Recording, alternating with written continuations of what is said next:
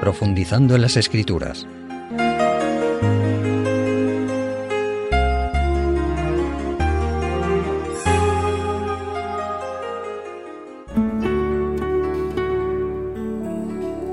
Amigos radioyentes, hoy vamos a hablar del profeta Moisés. El pueblo de Israel tuvo que soportar la dura experiencia de la esclavitud en Egipto durante varios siglos. Ellos, los descendientes del patriarca Abraham, de Isaac y de Jacob, eran los creyentes en el Dios verdadero, en el Creador. Nos lo explica de forma resumida Lucas, el autor del libro de los Hechos de los Apóstoles, como parte de ese discurso magistral que pronunció Esteban. Vamos a verlo en el capítulo 7, a partir del versículo 17 de Hechos de los Apóstoles, donde leemos, Pero cuando se acercaba el tiempo de la promesa que Dios había jurado a Abraham, el pueblo creció y se multiplicó en Egipto, hasta que se levantó en Egipto otro rey que no sabía nada de José. Otras versiones dicen un faraón que no conocía a José. Este rey, usando de astucia con nuestro pueblo, maltrató a nuestros padres a fin de que expusiesen a la muerte a sus niños de pecho para que no se propagasen. En aquel tiempo nació Moisés y fue hermoso a los ojos de Dios y fue criado tres semanas en casa de su padre. Pero siendo expuesto a la muerte, la hija de Faraón le recogió y lo crió como a hijo suyo. Ese faraón que no conocía a José, amigos oyentes, es una referencia histórica a que los Ixos que gobernaron Egipto entre los años 1580 y 1730 a.C. fueron expulsados por Ahmes I, rey de la 18 dinastía de Egipto. Los Ixos habían sido tolerantes con los israelitas y tuvieron a José, hijo del patriarca Jacob, como gobernador de Egipto. Pero la dinastía egipcia fue intolerante y viendo en los israelitas un peligro, los convirtieron en esclavos y los trataron duramente. Anram y Jocabet fueron los padres de Moisés, como nos dice el libro de Éxodo, que tuvieron confianza en Dios y desoyeron la orden del faraón de que los israelitas mataran a los niños varones para que no se propagaran. Y así Moisés fue puesto como nos lo relata en el capítulo 2 de Éxodo, en una arquilla de juncos, revestida de asfalto y brea, para protegerlo de las aguas, y lo colocaron en un carrizal a orillas del Nilo, donde habían plantas acuáticas en los remansos del río, en terrenos pantanosos, lo que sin duda impidió que la frágil arquilla fuera llevada aguas abajo. Su hermana María observaba y vigilaba, hasta que apareció la hija del faraón con sus doncellas que iban a bañarse en el río. Entendió que aquel era un niño de los hebreos y al parecer María, la vigilante hermana, le sugirió a la princesa, como nos dice el relato, proporcionarle una ama de cría para cuidarlo y amamantarlo, que no era otra que Jocabet, la propia madre de Moisés. Vamos a recordarlo con algún detalle más, leyendo en Éxodo 2, a partir del versículo 7.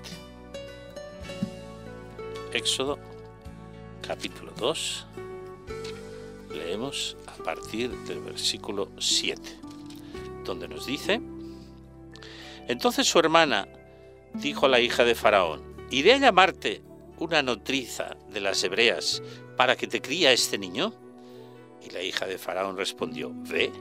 Entonces fue la doncella y llamó a la madre del niño la cual dijo la hija de Faraón, lleva a este niño y críamelo, y yo te lo pagaré. Y la mujer tomó al niño y lo crió. Y cuando el niño creció, ella lo trajo a la hija de Faraón, la cual lo prohijó y le puso por nombre Moisés, diciendo, porque de las aguas lo saqué. La Biblia, pues, la Biblia no nos dice cuánto tiempo estuvo Moisés con su madre. Pero sin duda fueron los años suficientes para que el niño recibiera una instrucción religiosa en el seno de su hogar junto a sus propios padres. En el libro Patriarcas y Profetas, un comentario de plena confianza sobre esta etapa de Israel, nos habla de que Moisés tendría ya unos 12 años cuando fue devuelto a la hija de Faraón. Su nombre Moisés efectivamente significa salvado o sacado de las aguas, como hemos visto. Dios dirigió todo para que el futuro gran profeta del pueblo de Israel antiguo, del pueblo de Dios, tuviera en sus primeros años, los años básicos, la educación correcta, basada en la ley de Dios, en los principios divinos y no en la religión egipcia.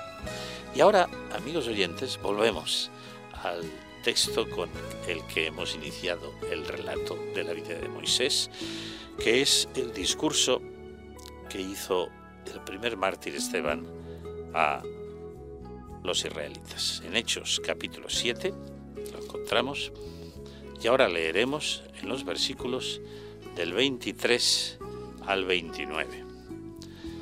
Nos dice así.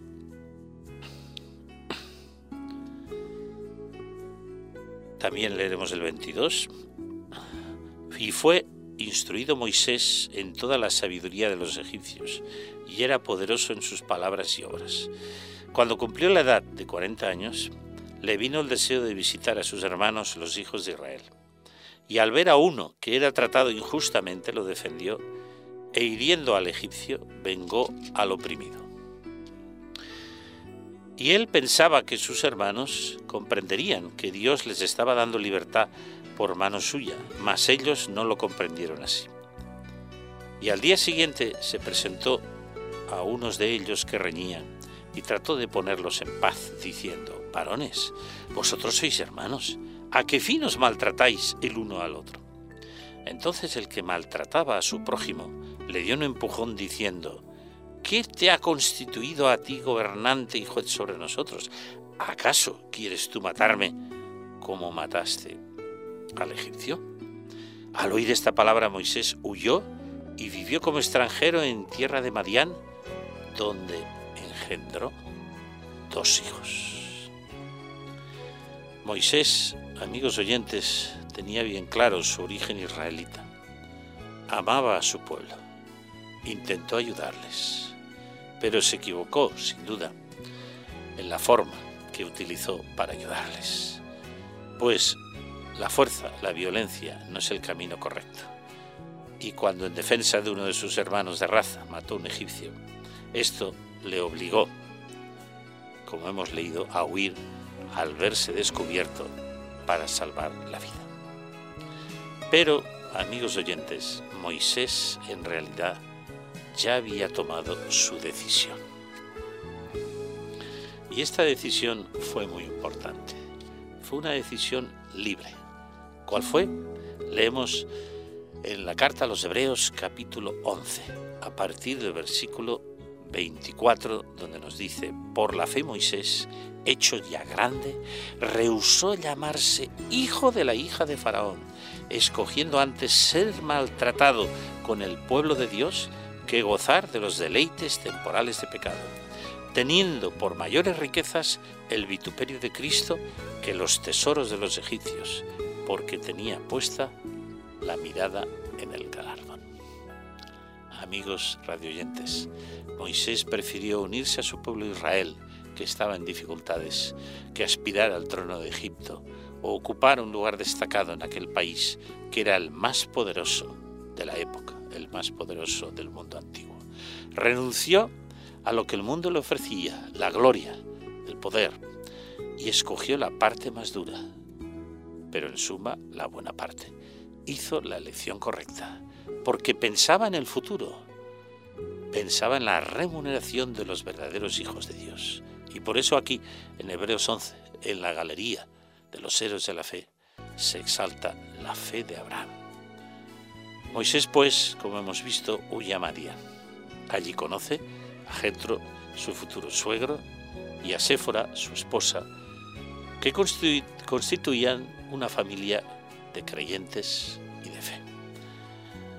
Seguimos leyendo, de nuevo, en Hechos capítulo 7, en la parte final de este maravilloso discurso que hizo Esteban. Hechos 7 a partir del versículo 30.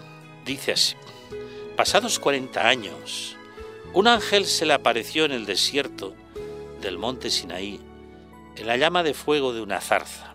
Entonces Moisés, mirando, se asombró de la visión y acercándose para observar, vino a él la voz del Señor. Yo soy el Dios de tus padres, el Dios de Abraham, el Dios de Isaac y el Dios de Jacob. Y Moisés, temblando, no se atrevía a mirar. Y le dijo el Señor, quítate las sandalias de los pies, porque el lugar en que estás es tierra santa. Ciertamente he visto la aflicción de mi pueblo que está en Egipto, y he oído su gemido, y he descendido para librarlos.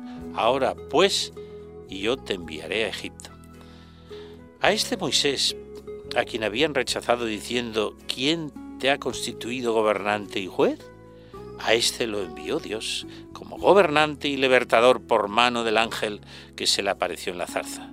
Este lo sacó, habiendo hecho prodigios y señales en tierra de Egipto y en el Mar Rojo y en el desierto por cuarenta años. No hay duda, amigos oyentes, que Esteban, ese primer mártir de la iglesia cristiana, que es quien, como hemos dicho, hizo esa semblanza o resumen de la vida de Moisés, no tenía tiempo para extenderse más, pues poco después fue lapidado, apedreado y muerto por los judíos. Esteban hace referencia a la zarza ardiente de la que se nos habla en Éxodo 3 y que constituye el llamamiento de Moisés por parte de Dios para que fuera el libertador del pueblo de Israel que sufría en la dura esclavitud en Egipto. Moisés, como hemos visto, se resiste a cumplir la misión que Dios le ordena y presenta como argumento que él no es un hombre de palabra fácil. Y además, sin duda, en su subconsciente estaba que después de 40 años en el desierto como pastor de ovejas, la misión que se le ofrecía le superaba y él no podría realizarla. Pero Dios le dio pruebas de que estaría con él, de que su hermano Aarón sería quien hablara al faraón y finalmente Moisés aceptó. Todo esto, amigos radioyentes, lo podéis leer en vuestras casas tranquilamente, en los capítulos pues del 4 al 12 prácticamente del libro de Éxodo, segundo libro de la Biblia. Es un relato realmente impresionante. Estos capítulos contienen las diez plagas que Dios se vio forzado, diríamos entre comillas, a enviar para que el faraón de Egipto dejara ir a Israel al desierto para adorar al Dios verdadero. Faraón se endureció cada vez más. Hacía, como sabemos, promesas de liberar a Israel, pero cuando cesaba la plaga volvía a endurecerse, hasta que murieron los primogénitos de Egipto. Plaga terrible que sin duda también alcanzó al palacio de Faraón y a su sucesor en el reino. Y entonces Moisés y Aarón pudieron sacar al pueblo de Israel de la esclavitud de Egipto. Todo eso lo podéis leer tranquilamente en los capítulos que os acabo de citar. El primer escollo que encontraron una vez hubieron salido, dirigidos por Moisés y Aarón, pero especialmente por Moisés, es la noticia que les llegó de que Faraón se había arrepentido de su decisión y les perseguía con su ejército, estando ellos en una situación comprometida junto al Mar Rojo. No podían volver atrás porque venía el ejército, estaban junto al Mar Rojo, ¿qué iban a hacer? Por eso el relato bíblico nos cuenta lo que sucedió. En Éxodo capítulo 14, a partir de el versículo 10 leemos, y cuando Faraón se hubo acercado, los hijos de Israel alzaron sus ojos, y aquí que los egipcios venían tras ellos, por lo que los hijos de Israel temieron en gran manera y clamaron a Jehová. Y dijeron a Moisés, ¿no había sepulcros en Egipto que nos has sacado para que muramos en el desierto? ¿Por qué has hecho así con nosotros que nos has sacado de Egipto? ¿No es esto lo que te habíamos o te hablamos en Egipto, diciendo, déjanos servir a los egipcios? Porque mejor nos fuera servir a los egipcios que morir nosotros en el desierto. Y Moisés dijo al pueblo, no temáis, estad firmes y ved la salvación que Jehová hará hoy con vosotros, porque los egipcios que hoy habéis visto, nunca más, para siempre, los veréis. Jehová, ya ve, Dios peleará por vosotros y vosotros estaréis tranquilos. Entonces Jehová dijo a Moisés, ¿por qué clamas a mí? Qué pregunta más interesante, ¿verdad, amigos? Di a los hijos de Israel que marchen. Y tú, alza la vara, extiende tu mano sobre el mar y divídelo, y entren los hijos de Israel por el medio del mar en seco. Queridos amigos, yo no sé si en algún momento os habéis encontrado en una situación límite, pero es lógico que el pueblo de Israel se sintiera no solo asustado, sino entre la espada y la pared, como decimos. Humanamente no había solución. Por eso pues empezaron a quejarse y empezaron a recordar lo que ya le habían dicho a Moisés, mejor hubiera sido quedarnos allí y ahora qué vamos a hacer. Es lógico que Moisés hablara con Dios. Y la respuesta de Dios, como decíamos antes, llama la atención. ¿Por qué clamas a mí? Di a los hijos de Israel que marchen, que tengan fe, que confíen, que vayan adelante, porque yo voy a actuar. Y lo hemos leído. Tú alzarás tu vara extenderás tu mano sobre el mar, lo dividirás y entrarán los hijos de Israel por el medio del mar en seco.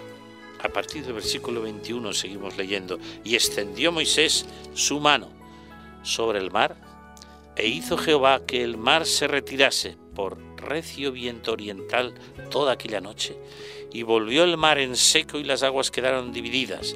Entonces los hijos de Israel entraron por en medio del mar en seco, teniendo las aguas como muro a su derecha y a su izquierda.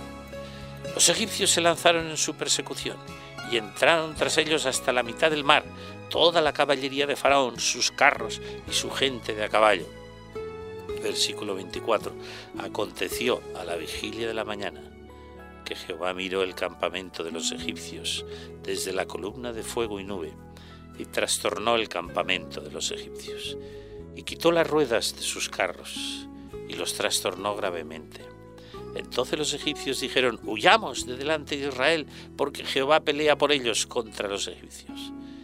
Y Jehová dijo a Moisés, extiende tu mano sobre el mar, para que las aguas vuelvan sobre los egipcios, sobre sus carros y sobre su caballería.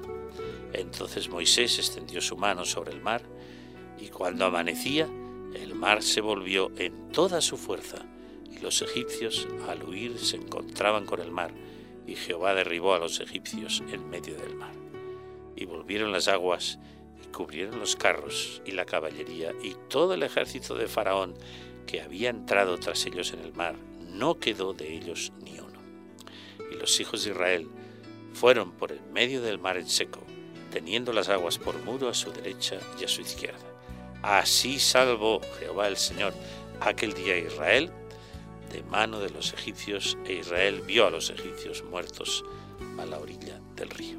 Y vio Israel aquel gran hecho que Jehová ejecutó, y el pueblo temió a Jehová y creyeron en él y a Moisés su siervo.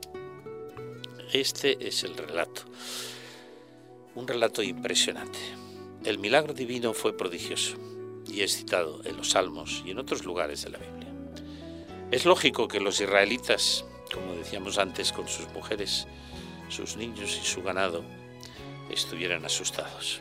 Olvidaban al Dios que les había sacado de Egipto, al Dios que con las plagas había conseguido que el duro faraón les permitiera salir.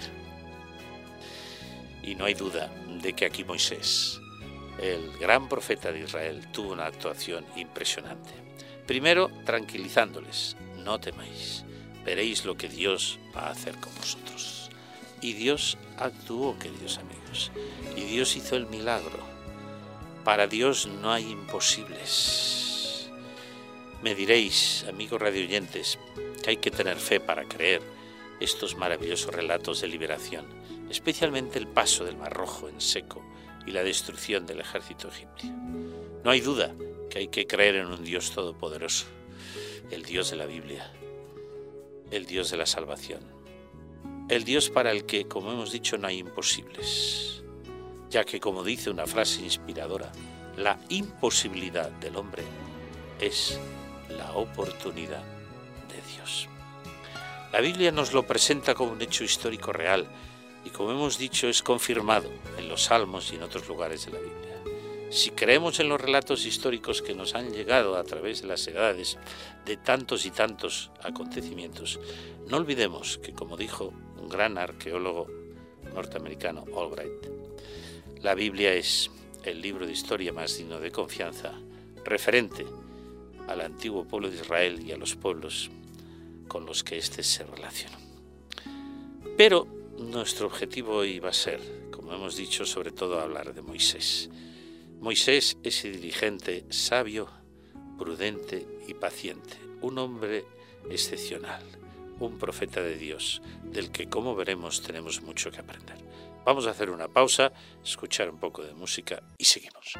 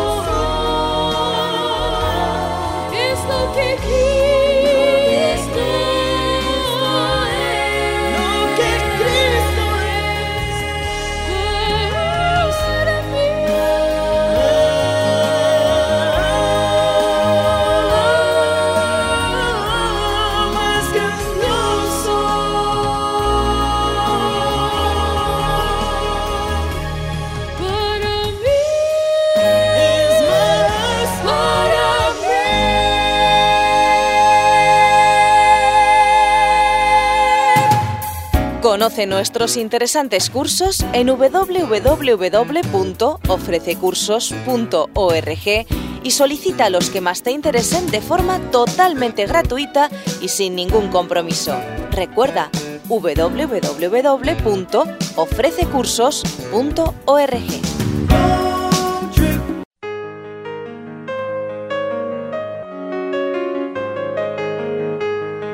Profundizando en las escrituras.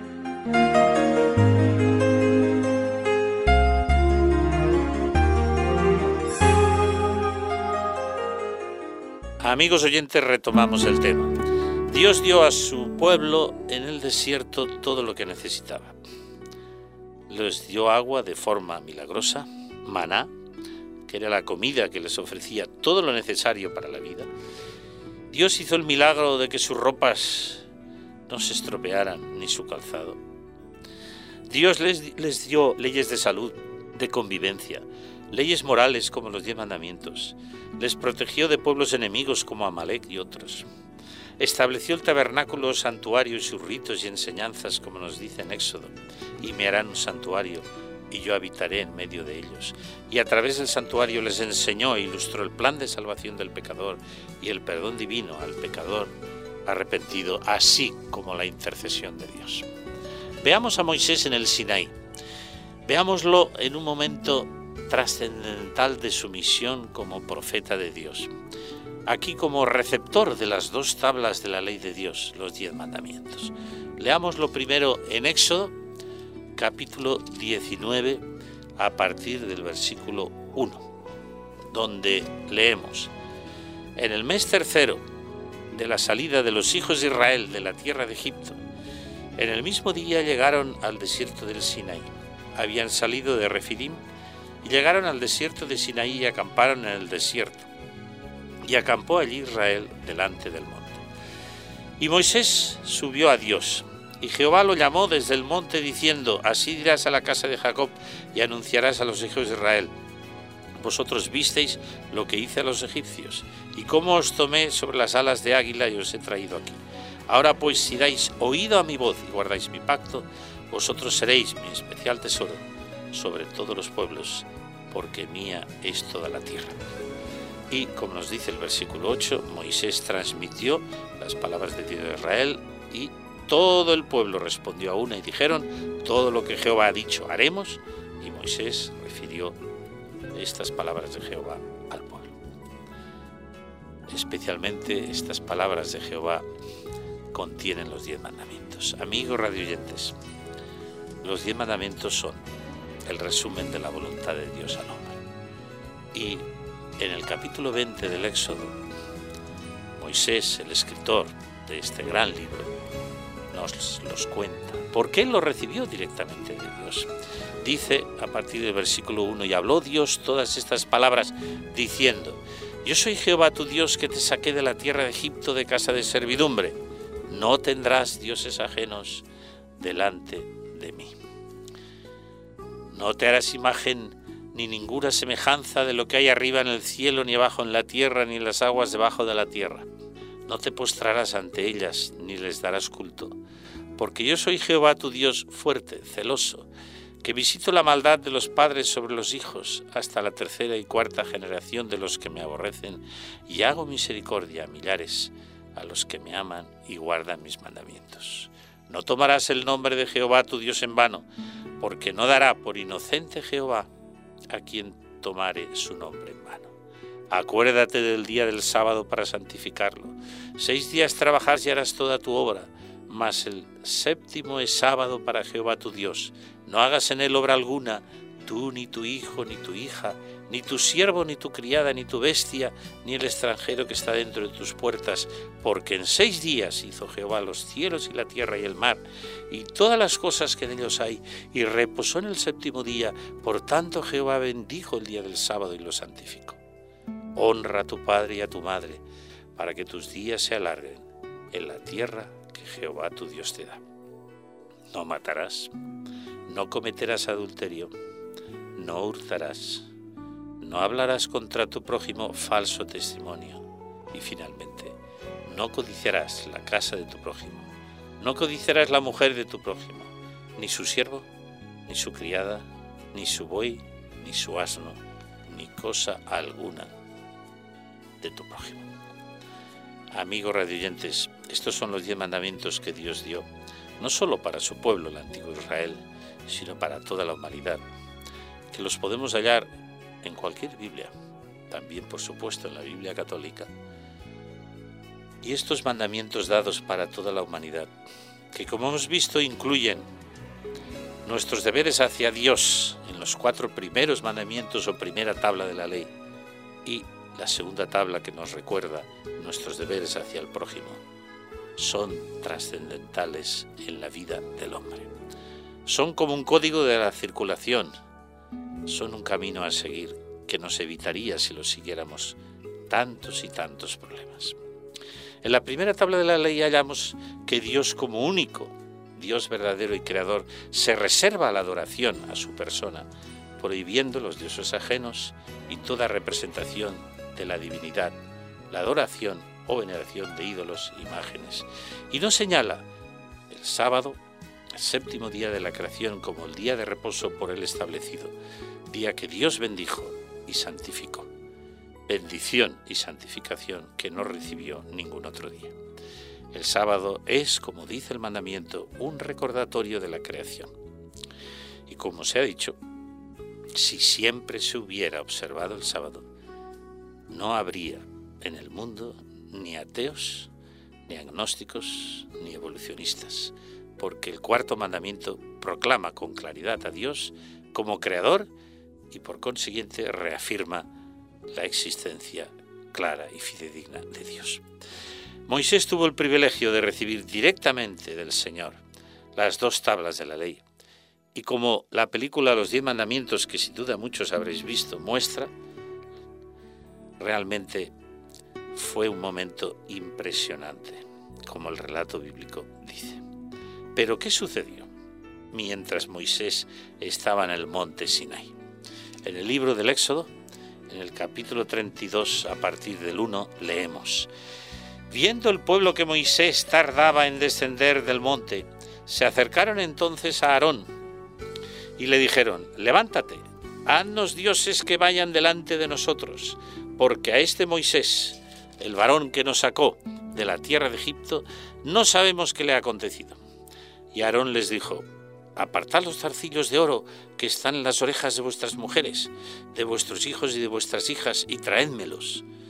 Entonces todo el pueblo apartó los zarcillos de oro que tenían en sus orejas y los trajeron a Aarón.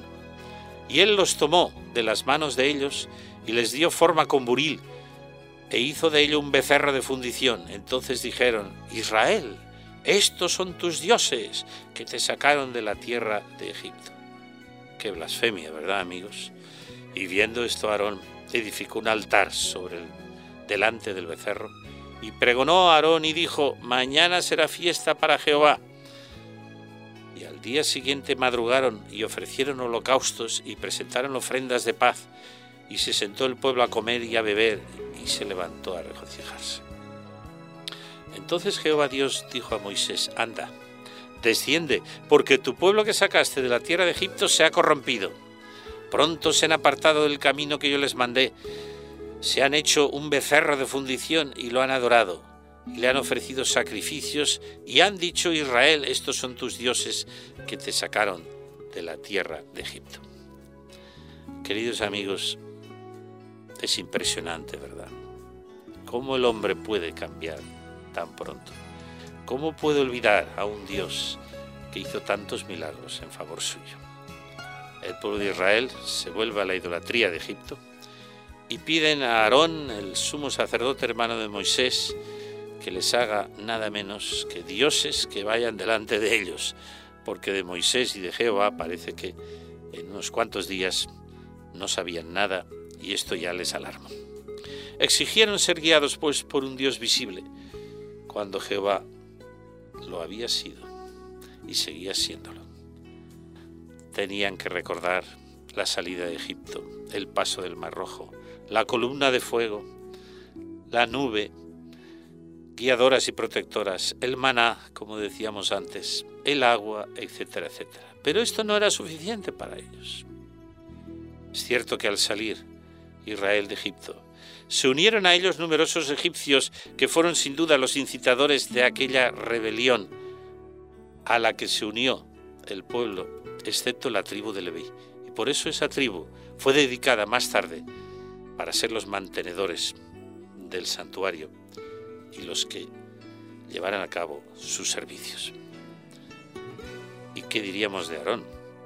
El sumo sacerdote, el hermano de Moisés, un hombre bueno, Sí, sin duda, pero un hombre muy débil, que fue presionado y no sabemos hasta qué punto, a lo mejor hasta pensó que podía peligrar su vida y pudo ser así, pero cedió, cedió tanto que él permitió aquel sacrilegio, porque realmente eso fue, hermanos, sobre todo la frase, Israel, estos son tus dioses que te sacaron de la tierra de Egipto.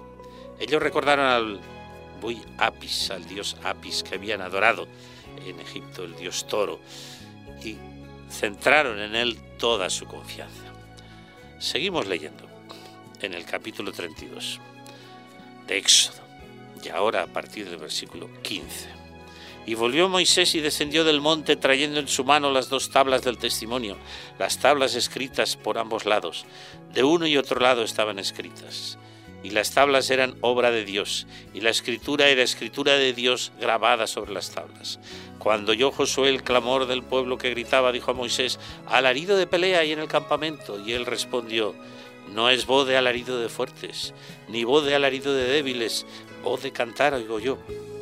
Y aconteció que cuando él llegó al campamento y vio el becerro y las danzas, ardió la ira de Moisés y arrojó las tablas de sus manos y las quebró al pie del monte. Queridos amigos, ¿por qué hizo esto Moisés? En realidad ellos ya habían quebrado esas tablas de la ley con su conducta. Habían desobedecido los dos primeros mandamientos. No te harás imágenes. No les rendirás culto. No te inclinarás a ellas. No las adorarás. Queridos amigos, qué olvidadizos somos los seres humanos. Habían prometido poco tiempo antes que todo lo que el Señor les decía lo harían. Y entonces, como nos siguen diciendo los siguientes versículos que podéis leer tranquilamente en vuestras casas, en este maravilloso capítulo 32, un capítulo histórico e impresionante, Moisés se puso en su sitio como dirigente, mandó que el becerro fuera destruido que fuera molido y les hizo beber precisamente el agua del becerro. Y Dios actuó. Y el pueblo recibió lo que realmente había buscado, porque todo lo que el hombre siembra, eso también recibirá.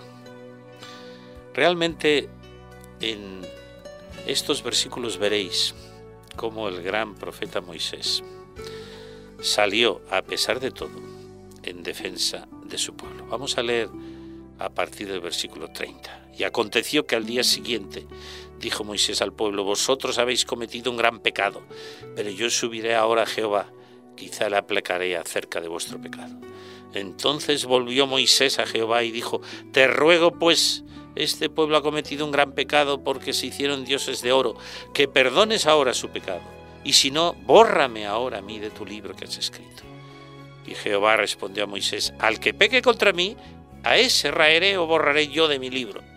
Ve pues ahora, lleva este pueblo a donde te he dicho, y aquí mi ángel irá delante de ti, pero en el día del castigo yo castigaré a ellos según su pecado. Queridos amigos, la grandeza de Moisés. ¿Era justo que Dios dijera lo que dijo sobre Israel? Claro que era justo. Pero Moisés salió en defensa de aquel pueblo que tantos problemas le había ocasionado, le estaba ocasionando y le iba a ocasionar. Y dijo, Señor, pero vamos a ver, ¿por qué vas a destruir a este pueblo? Lo has sacado de Egipto, ¿para qué? Para librarlo, ¿no? ¿Qué van a decir otros pueblos? Señor, perdona ahora a tu pueblo. Y si no, mira, bórrame a mí de tu libro, del libro de la vida. A él se refería. Entonces Dios dijo, tranquilo, al que peque contra mí, a ese borraré yo de mi libro. Aquí, amigos radioyentes, hallamos al Moisés conciliador, intercesor, pacificador, al hombre que olvidando que el pueblo de Israel le había acusado de tantas cosas y que a veces sin duda los problemas no le permitirían incluso dormir. Ese pueblo rebelde, duro de cerviz, como dice un texto, intercede en favor de ellos. Dios es amor, es justo y misericordioso, es longánime, no se apresura en castigar, y aquí ofreció a Moisés la oportunidad de mostrar su amor hacia el pueblo y también el amor divino, perdonándoles. No, Dios nunca hubiera destruido a su pueblo. Dios ofreció a Moisés una oportunidad de mostrar hasta dónde llegaba su amor hacia el pueblo. Es fácil, queridos amigos, ser un intercesor y un pacificador en favor de nuestros enemigos, en favor de aquellos que nos hacen sufrir, en favor de aquellos que nos causan problemas. Eso hizo Moisés. Y aquí la grandeza de aquel hombre de Dios. Quizá alguien piense que Moisés, al romper las dos tablas de la ley, no fue paciente, y algunos, como me han dicho a veces, ni correcto. En realidad fue embargado de lo que la Biblia llama el santo celo por Dios. Moisés no podía comprender que mientras Dios y él allí cerca, Dios estaba preparando su ley y él para recibirla y transmitirla a aquel pueblo se corrompiera hasta el grado en que se corrompió. El bueno de Moisés tuvo que soportar también las críticas de sus hermanos María y Aarón, y lo hizo con paciencia y con amor, evidenciando su grandeza y su calidad humana. Eso lo hallamos en el libro de Números, en el capítulo 12. Ahí vemos a Moisés como un hombre excepcional. ¿Cuánto podemos aprender de él, verdad? En nuestras relaciones humanas. Nosotros que a veces somos vengativos y decimos o escuchamos frases como esta, ya me las pagarás. Números 12 a partir del versículo 1. María y Aarón hablaron contra Moisés a causa de la mujer cusita que había tomado.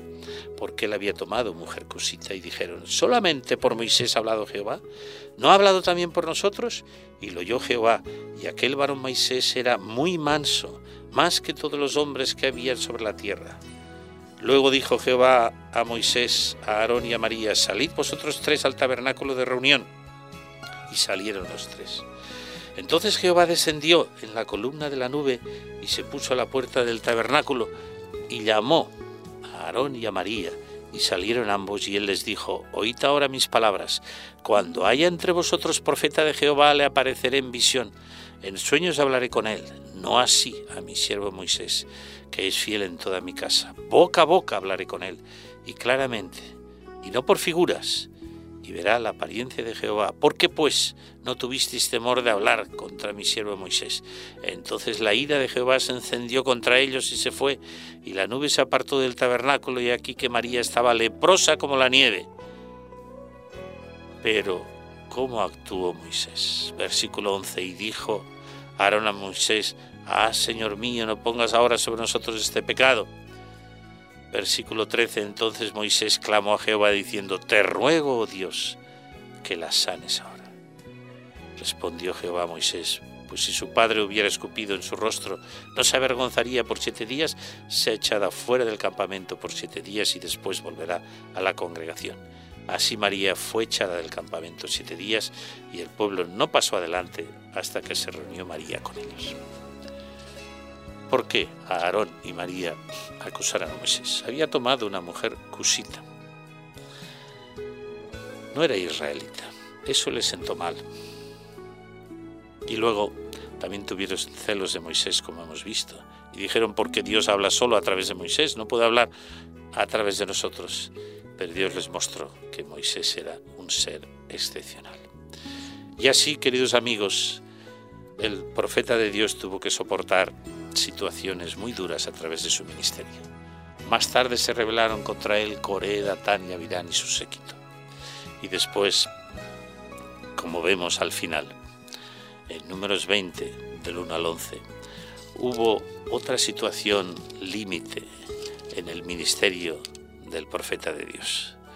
Fue cuando el pueblo de Israel se quedó sin agua, cuando Dios le ordenó que tomara su vara y que hablara a la roca para que emanara de ella agua. Y como nos dice el relato que podéis leer tranquilamente en vuestras casas, pues el tiempo no nos permite más, Moisés dijo, oíd ahora, rebeldes, os hemos de hacer salir agua de esta roca. Vamos a resumir un poquito el error de Moisés, que tuvo grandes consecuencias sobre él y su hermano. Primero, llamar rebeldes a los israelitas, que en realidad lo eran pero era lógico también que pidieran agua para beber y para sus ganados. Segundo, golpear la peña dos veces con su vara cuando debió de haberle hablado una sola vez y rompió así el simbolismo de aquella roca que simbolizaba a Cristo. Y finalmente, en tercer lugar, y esto es significativo, la frase que dice, os hemos de hacer salir aguas de esta roca. Ahí Moisés y Aarón se colocaban como los que hacían el milagro. El milagro no lo hicieron ellos, sino que lo hizo el Señor.